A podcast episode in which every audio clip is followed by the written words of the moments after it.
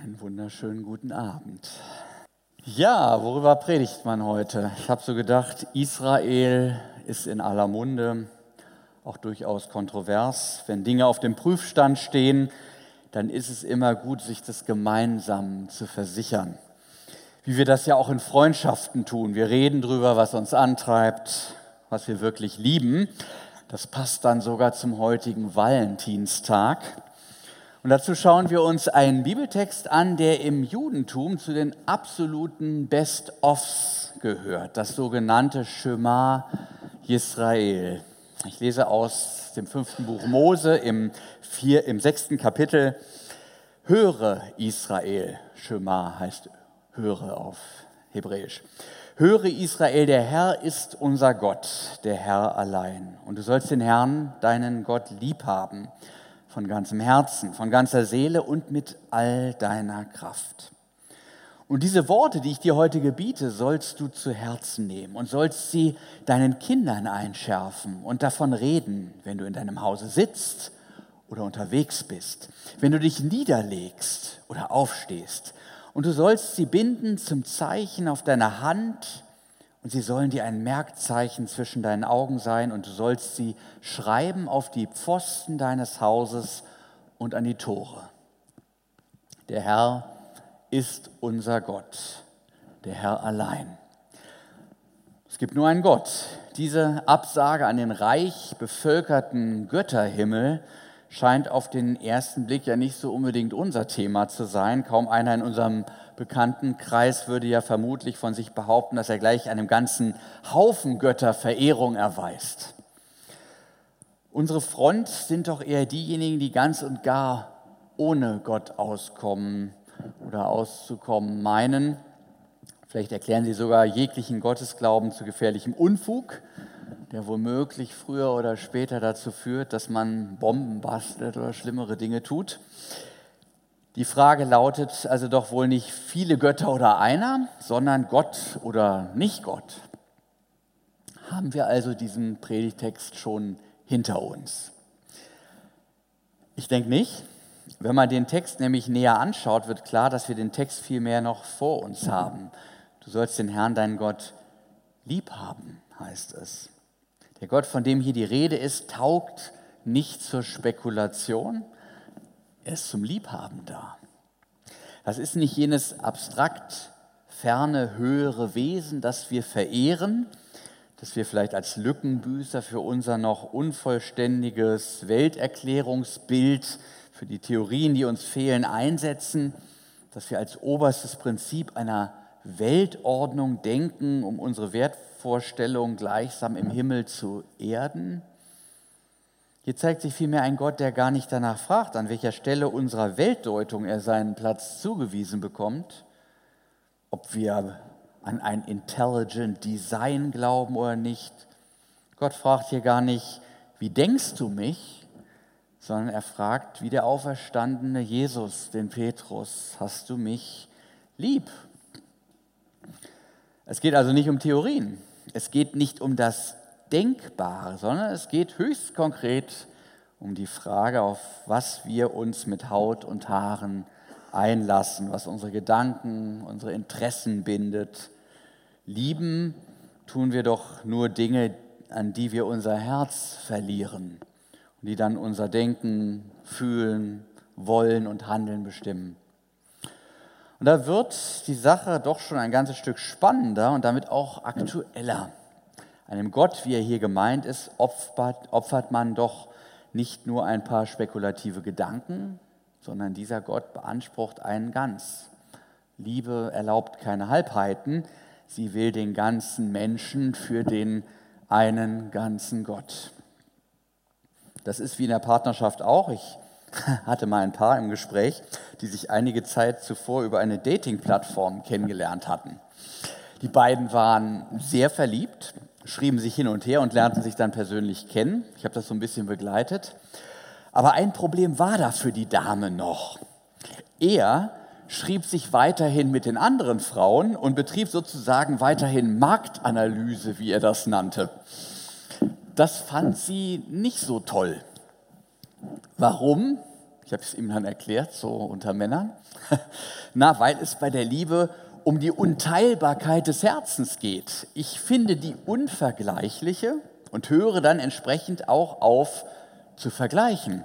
Gibt ja nichts mehr zu vergleichen, wenn sie die unvergleichliche ist. Partnerschaftssuche ist schließlich kein Gebrauchtwagenkauf. Gebrauchtwagen haben wir oft zusammen gekauft, der Freund und ich. Ich hake nicht eine Checkliste mit Eigenschaften ab, sondern finde den einen, die eine, dessen oder deren Personengeheimnis bei mir in unverfügbarer Weise Resonanz erzeugt. So sollte es sein. Sie kann sich umgekehrt auch nicht auf mehrere verteilen, diese Resonanz. Das erinnert mich so ein bisschen an, ich habe mal, war ich noch Student, ich werde es trotzdem nie vergessen, man hat ja mal morgen so Morgenroutine, ich mache das Radio an und da kam dann irgendwas im Radio. Und da war dann so eine komische Stimme, die hörte sich so ein bisschen an wie Peter Maffei. Ich weiß nicht, ob Sie diesen, diesen, diesen, diesen Sprachduktus im Kopf haben. Ja, und die war so ein bisschen betulich und sagte so, redete so dröge vor sich hin. Und ich sagte, naja, während du jetzt so deine Zähne putzt, kannst du ja ein bisschen zuhören. Und ähm, und da ging es dann gleich auch entsprechend los. Frauen sind eine wunderbare Sache, sagte er. Und ich fühlte mich bestätigt, das hört sich so ein bisschen nach dem Wort zum Sonntag an, bis dann der nächste Satz kam, der mich aufhorchen ließ. Rockstars können gar nicht genug davon bekommen. Und in dem Moment wusste ich, irgendwas stimmt hier nicht, bin hier in irgendeine Persiflage oder sowas reingeraten. Denn die Wunderbarkeit der Frau dadurch zu untermauern, dass man ihren massenhaften Verbrauch unter Rocksängern anführt, das konnte nicht ernst gemeint sein. Das Wunderbare, die wunderbare Frau liebt man, man verbraucht sie nicht. Und so appelliert hier auch unser Predigtext. Gott will geliebt werden. Das verträgt keine Halbheiten. Gott will uns, weil er uns so sehr liebt, mit niemandem teilen. Durch das Evangelium ist es uns Christen auch noch einmal viel klarer und konkreter vor Augen gestellt, wie sehr uns Gott liebt, wie er bereit war, uns mit seinem Sohn wirklich alles zu schenken, was er hat. Seine Liebe erlaubt keinen gefüllten Götterhimmel, wo man ihnen im Konzert der vielen Ansprüche lediglich die Bedeutung einer Lokalgottheit oder eines begrenzten religiösen Bereichs zugesteht. Gott sozusagen nur so als Gott für bestimmte Momente, etwa pünktlich zu den großen Festen als Mittel romantischer Verzierung, wo wir Gottes Gegenwart beschwören, um mit etwas erhobener Stimme eigentlich so mehr vom Menschen, von uns selbst zu reden, oder in Lebenskrisen und an Lebensübergängen, beschränkt auf einen besonderen, ja, christlichen Sonderbereich. Oder auch, wie eben schon erwähnt, als Garant für ein bestimmtes Weltbild, als der, es ist der Gott jener Teilbereiche, jener Teilzeitarbeiter auf dem Gebiet des Religiösen, gegen den sich unser Bibeltext hier wehrt. Gott will von uns nicht geordert werden wie ein Call Girl für gewisse Stunden. Das ist nicht der rechte Rahmen für Liebe. Liebe fragt nach Ewigkeit. Ehe kommt ja von ewig. Das ist der Rahmen, kein Lebensabschnittspartner.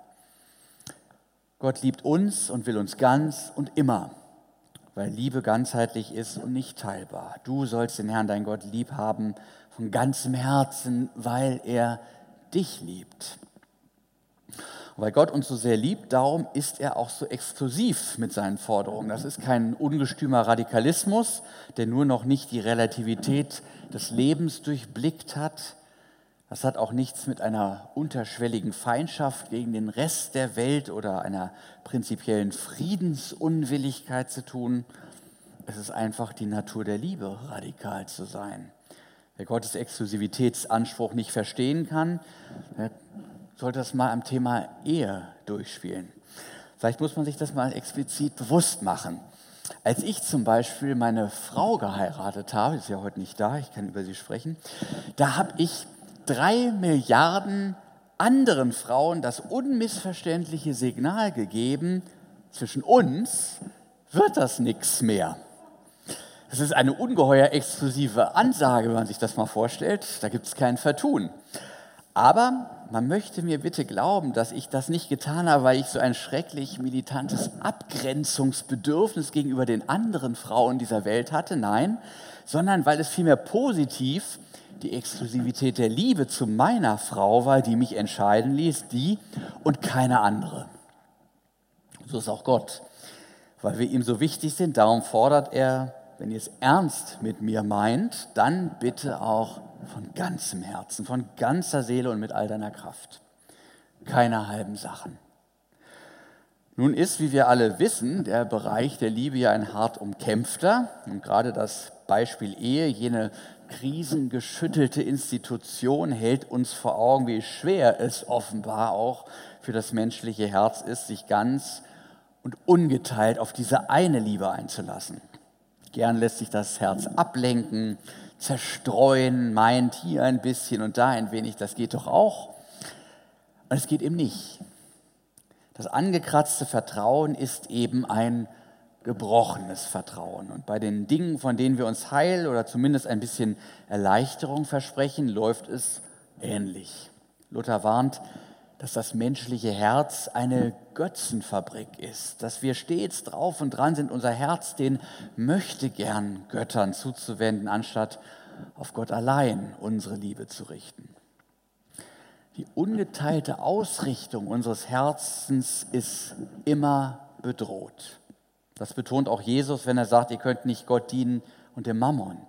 Wohlgemerkt, ihr könnt nicht. Es geht also gar nicht mehrgleisig, weil Gott aufhört, mein Gott zu sein, wenn ich ihn mit anderen Bereichen teile, von denen ich mir ebenfalls Heil verspreche.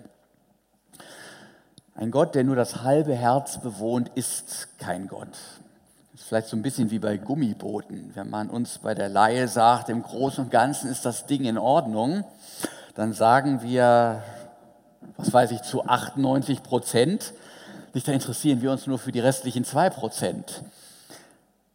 Und wenn das Herz sich nun so gerne ablenken lässt, wie kriegen wir das dann trotzdem hin, dass wir dennoch daran festhalten, den Herrn zu lieben und ihnen damit die ungeteilte Aufmerksamkeit zukommen zu lassen, die Liebe nun mal braucht?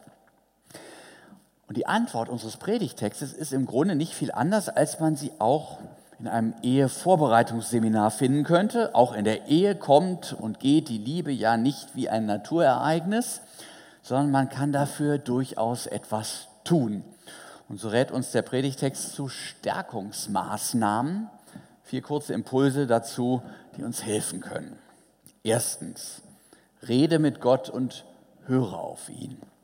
Also Regel Nummer eins, nicht redet miteinander. Diese Worte, die ich dir heute gebiete, sollst du dir zu Herzen nehmen. Gott sagt, lieber Mensch, hörst du eigentlich, was dein Geliebter sagt? Lässt du, dich, lässt du das auch an dich ran? Oder redest du immer schon drauf los, weil du meinst sowieso schon zu wissen, was dir dein Schöpfer zu sagen hat? Ja, ich habe mich dann gefragt, haben wir diese Fähigkeit zum Hören im Gebet auch? Oder ist Gebet mehr so Reden? Hm? Sind wir bereit für so eine Begegnung mit Gott? für sein überraschendes ganz anders sein vielleicht, mit dem er uns dann begegnet, ein Widerfahrenes seines ganz und gar fremden, ja mitunter auch mal befremdlichen Wortes. Und schaffen wir es, die Bibel auch, Bonhoeffer hat mal formuliert, gegen uns zu lesen, ohne dass wir immer schon mit dem selbstzufriedenen Gedanken rauskommen, oh, passt schon. Die wird schon das meinen, was ich ohnehin irgendwie denke. Zweiter Punkt. Es bleibt ja nicht dabei, dass die Liebenden miteinander das Gespräch einüben. Der Gesprächsraum weitet sich aus. Wie sich in einer guten Ehe die Liebe wie so ein schützender Mantel auch auf den Rest der Familie ausbreitet, sodass die Kleinen ihre ersten Gehversuche in der Welt mit der nötigen Nestwärme machen können, so ist das auch hier. Die Eltern sollen ihre Liebe nicht für sich behalten. Also Regel Nummer zwei sagt, sagt es euren Kindern weiter, beziehungsweise denen, für die ihr Verantwortung tragt. Redet über das, was euch trägt. Ich glaube, das ist eine der Dinge, die in einer Zeit, wo ja, wir immer mehr Säkularisierung um uns herum erfahren, eine der wichtigsten Sachen ist, dass wir von dem reden, was uns persönlich Mut macht, was uns trägt, was uns Hoffnung gibt. Ja, was wir lieben. Denkt nicht, ihr begeht religiösen Hausfriedensbruch, wenn ihr euch hier nicht neutral verhaltet. Machen wir auch sonst nicht, nicht. Wenn Eltern Musik lieben, dann werden sie ihren Kindern diese Liebe weitergeben. Werden versuchen, sie beim Flöten oder Klavierspiel anzumelden. Wir würden nicht sagen, jetzt warten wir doch erst mal ab, bis der Junge volljährig ist und gucken wir mal, ob es eher Sport oder Musik ist. Nee, würden wir nicht machen. Wir würden ihn ranführen und ihm Sachen zeigen und dann ähm, nur so kann, das, kann er auch eine Liebe dafür entwickeln. Nein, wir machen auch vor, wir leiten an und unsere Kinder werden dann ihren Weg schon gehen. Machen die sowieso. Manches nehmen sie auf, bei manchem gehen sie eigene Wege. Unser Job ist, solange wir es können, sprich darüber, was und wen du liebst. Vielleicht sollte auch dies beachtet werden, leg dir keinen Maulkorb an, nur weil es angeblich nicht der rechte Zeitpunkt ist. Im Text heißt es ja im Sitzen, im Stehen, im Liegen sollen wir es weiter sagen. Um es mal am Beispiel von Eltern durchzuspielen. Zuerst heißt es ja, jetzt sind die Kinder noch so klein, die verstehen vom Glauben noch gar nichts. Ja, dann kommen sie in die Schule, dann sind die so furchtbar albern. Und in der Pubertät, nicht, da hält man dann sowieso als kluger Mensch irgendwie den Mund, weil man ja weiß, wie solche Gespräche ablaufen. Ja, und plötzlich machen sie dann Abi und dann haben sie so viel zu tun. Ja, und so geht die Zeit dahin. Der Predigtext sagt dagegen, rede einfach davon. Tu es ganz natürlich in jeder Lebenslage, wie auch sonst von den Dingen, die uns wichtig sind, wie wir davon reden. Ja, wir reden mit Freunden, mit Nachbarn, mit Verwandtschaft darüber. Ich glaube übrigens, dass da, wo unseren Glauben an unsere Kinder, wo wir den weitergeben, wir auch für uns großen Segen daraus ziehen werden. Denn dort, wo wir etwas weitergeben, was uns ins Herz gegangen ist, was sich uns eingeprägt hat, da prägen wir nicht nur andere Menschen mit, sondern erfahren selbst eine Vertiefung unserer Gewissheit. Der christliche Glaube war ja nie eine Lesereligion, sondern er lebt vom gesprochenen Wort. Es ist das Wort, das den Glauben entzündet und dann auch vertiefen kann. So wie wir uns die Liebe immer wieder neu zusprechen und uns im Gespräch ihrer vergewissern, so ist auch der Glaube etwas Lebendiges, das man nicht einfach hat oder besitzt, sondern es muss immer wieder zugesprochen werden, damit er wachsen kann. Ich sehe deshalb das auch mit einiger Beunruhigung und Skepsis, wenn unter Christen unterschwellig diese Überzeugung herrscht, dass man ja den rechten Glauben habe und man sich nun den praktischen Dingen, etwa sozialem Engagement, zuwenden könnte und das andere alles gar nicht mehr bräuchte. Eine Gemeinde, die sich das Wort Gottes nicht immer wieder durch eigene konzentrierte Zeit mit Bibel und Gebet, durch Lehrveranstaltungen und Fortbildung ins eigene Herz auch sprechen lässt. Die wird eher früher als später feststellen, dass ihre geistlichen Scheunen leer sind. Dritter Punkt, reserviere dir Zeit mit Gott. Unser Predigtext enthält mit seiner Rede von gewissen Merkzeichen auch noch Ratschläge für Liebende, der insbesondere Protestanten vielleicht ein wenig fremd ist, wo sich ja der Glaube sehr stark so im Innerlichen abspielt. Ja, wir haben es nicht so mit Symbolen und so. Und das ist dann mehr so Gewissen und Moral und auch irgendwie Privatsache und so. Ja, aber hier geht es um Riten, es geht um feste Zeiten, es geht um Orte. Da haben wir dann immer schnell Angst, dass es gesetzlich wird.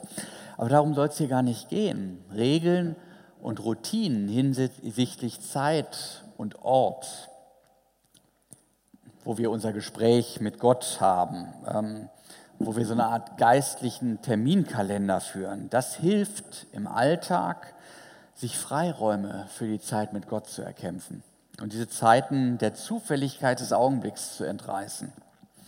Sie sollen uns langfristig machen sodass wir beispielsweise nicht dann beten, wenn uns danach zumute ist, sondern weil es viel mehr Zeit dazu ist.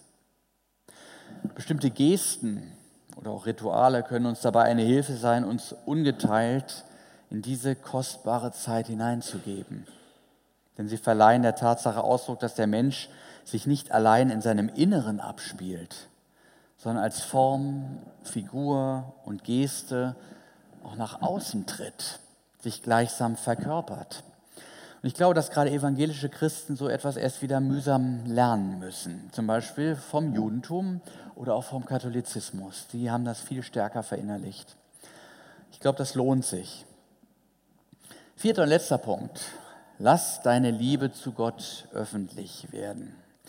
Ich weiß nicht, ob ihr die Bewegungsrichtung der biblischen Ratschläge bemerkt habt. Es geht sozusagen los als Heimspiel mit Herzensangelegenheiten und endet dann ganz beunruhigend, öffentlich und für jedermann sichtbar an der Wohnungstür. Du sollst sie schreiben auf die Pfosten deines Hauses, an die Tore heißt es. Also Glaube im öffentlichen Raum. Das macht so ein bisschen nervös, obwohl es eigentlich wie bei so einer echten Ehe ist. Sie wird öffentlich gemacht, weil gesagt wird, wir sind zwei Liebende. Wir gehören jetzt einander exklusiv, also einerseits uns einander, gleichzeitig sind wir aber mit unserer Treue auch ein verlässlicher Partner für andere. Man kann mit uns rechnen. Unsere Liebe dient auch dem Allgemeinwohl. Wir übernehmen als Paar Verantwortung, als verortbarer Bestandteil der Gesellschaft. Liebe bleibt nicht fruchtlos, sondern sie ist schöpferisch. Sie führt in der Regel auch zu Kindern, die die tragende Säule der nächsten Generation sind. Wo ein Mensch Gott von ganzem Herzen liebt, da wird ihm auch der Mitmensch nicht egal sein. Nicht der Satz, Religion ist Privatsache, der lässt sich auf den christlichen Glauben nicht so wirklich gut anwenden. Der Glaube hat seinen Sitz zwar im Herzen, insofern hat er was ganz Privates. Christen lassen sich Gottes Wort zu Herzen gehen, aber Glaube drängt dann unweigerlich nach außen, in Wort und Tat, in Zeugnis und Nächstenliebe. Man könnte auch sagen, wer von Gottes Liebe beeindruckt ist, der wird dem Ausdruck verleihen. Möge Gott es schenken, dass uns dieser Zweiklang aus Innerlichkeit und Veröffentlichung unseres Glaubens, dass das immer besser gelingt.